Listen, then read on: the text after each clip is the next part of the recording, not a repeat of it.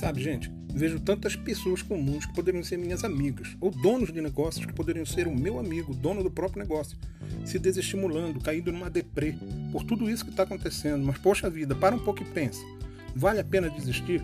Estamos nesta luta há mais de 15 mil anos, talvez mais.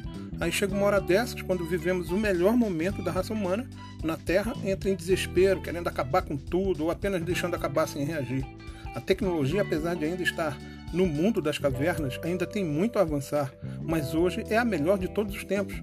Tenho certeza que ninguém mais quer vitrola com discos de vinil, com poucas opções de músicas, ainda tendo que de uma em uma hora virar o disco ou trocar por outro. Tenho certeza que ninguém quer mais aqueles telefones fixos. Imagina, ser fixo já era uma desvantagem mas ainda por cima tinha que meter o dedo nos buraquinhos, girar um disco para cada número e na maioria das vezes, no início dessa tecnologia, a ligação nem completava e quando completava era de péssima qualidade. E hoje podemos nos ligar por vídeos. Caramba, tenho certeza que ninguém quer mais aquela velha televisão de tubo de raios catódicos. Olha só o nome. É fora do normal. Onde tínhamos que girar um botão enorme duro para mudar de canal por isso que era grande o botão e ninguém nem imaginava que era para diminuir o esforço de girar de tão duro. Caraca.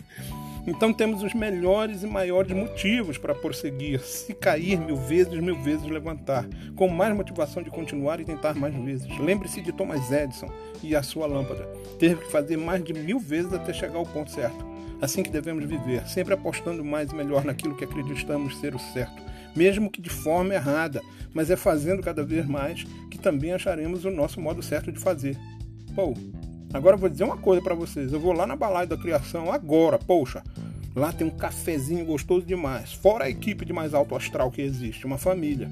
Isso ajuda a enfrentar com alegria as dificuldades. Vou tá, tomar um café lá, vamos?